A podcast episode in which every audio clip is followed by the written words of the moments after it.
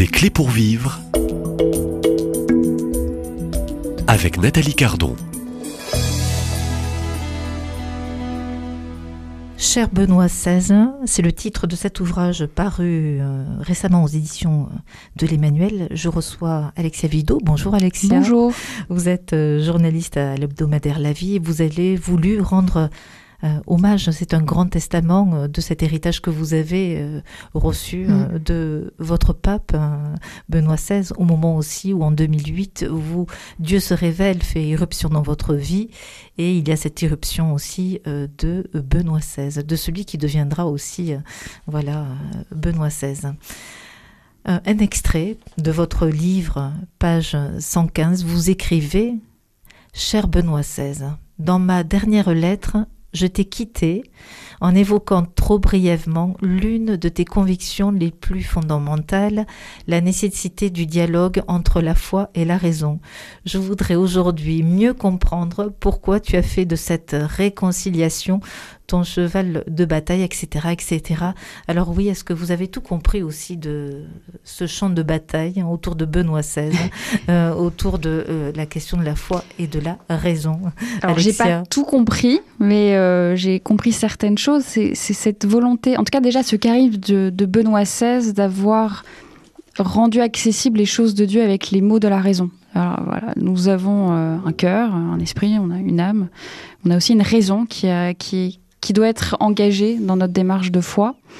Et, voilà, Benoît XVI a, a toujours voulu, mais avant même d'être pape, faire ce dialogue, cette réconciliation entre la raison et la foi, avec cette conviction que la foi a besoin de la, de la raison pour être purifiée et éclairée, mais que la raison a aussi besoin de la foi.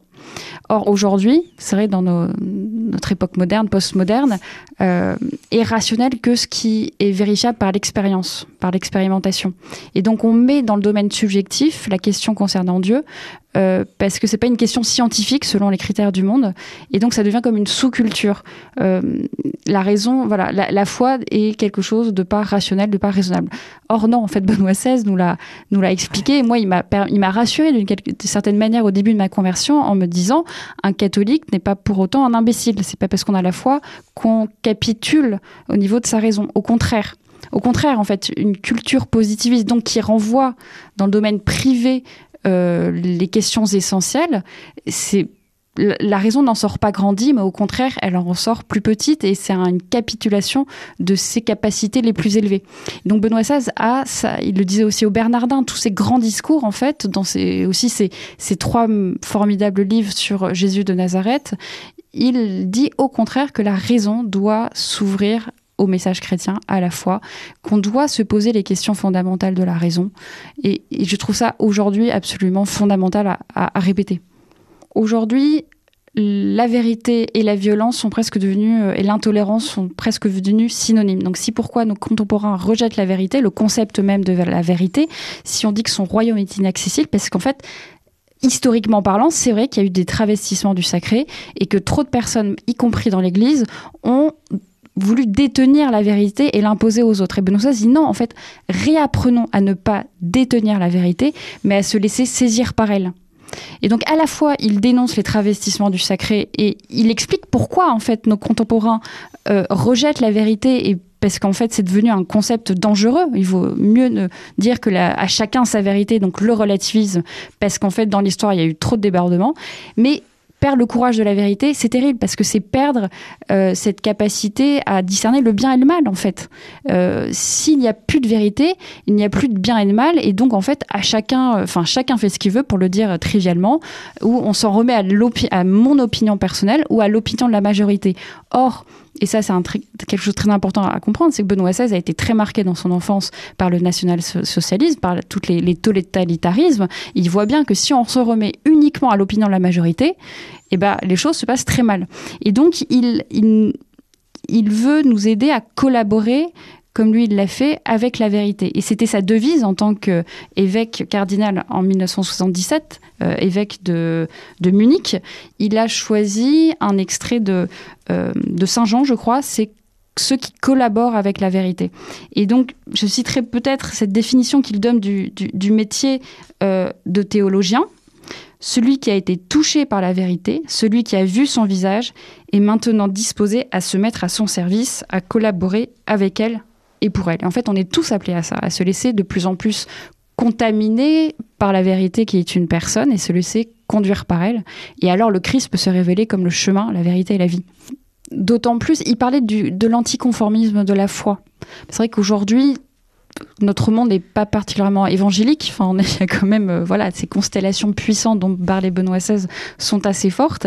Et donc, ça, ça demande une certaine persévérance, certaine force d'âme que de, de, vivre cette fidélité à l'évangile. Euh, et les combats est à la fois extérieurs, mais surtout intérieurs, en fait, en nous-mêmes. Il y a les forces qui s'opposent à l'évangile en nous-mêmes. Voilà, il y a quelque chose de. On est appelé à une vie surnaturelle euh, qui est pas. Voilà, qui, qui nous est pas toujours très naturelle. Benoît XVI qui écrit euh, donc dans cet ouvrage, page 120, Si pour l'homme il n'existe pas de vérité, celui-ci au fond n'est même pas capable de distinguer entre le bien et le mal. Bah, c'est ça, tout devient possible. Et, euh, Benoît XVI revenait souvent sur cette nécessité de, de ne jamais faire l'économie d'une réflexion morale et éthique, en fait. C'est pas parce que euh, la technique nous permet ceci ou nous permet cela euh, que c'est bon de le faire. Tout est permis, mais tout n'est pas profitable, disait Saint Paul.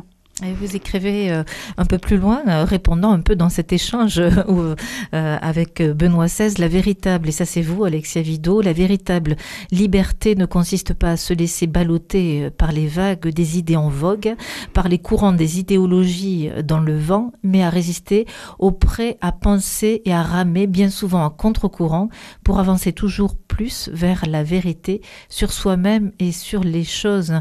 On a, on a peur de, de chercher cette vérité au fond.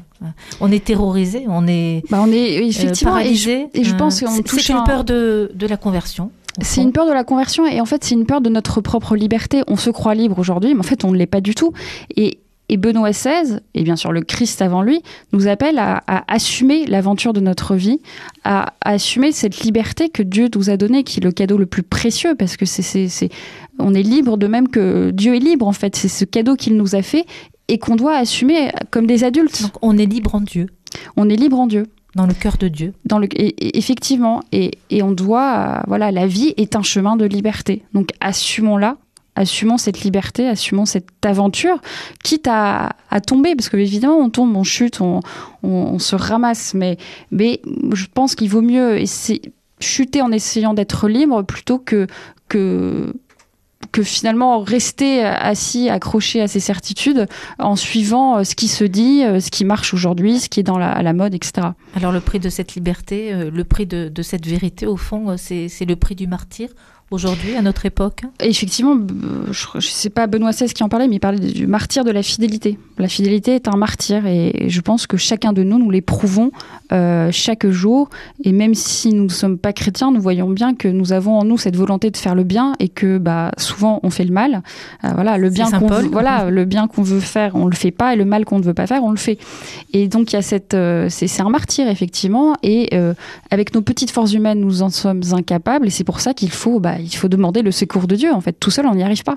On a besoin d'un, on a besoin de la grâce finalement, tout simplement. On a besoin de, de cette grâce qui, au contact de notre nature euh, bien faible, peut faire des merveilles. Merci euh, Alexia Vido, auteur de cet ouvrage hein, qui euh, euh, relate au fond, et vous revenez dans ce livre sur de très beaux textes hein, de Benoît XVI qui nous a donc quitté le 31 décembre dernier. Ce livre est paru aux éditions de l'Emmanuel. cher Benoît XVI, à demain, même lieu, même heure. Alexia Vido. À demain.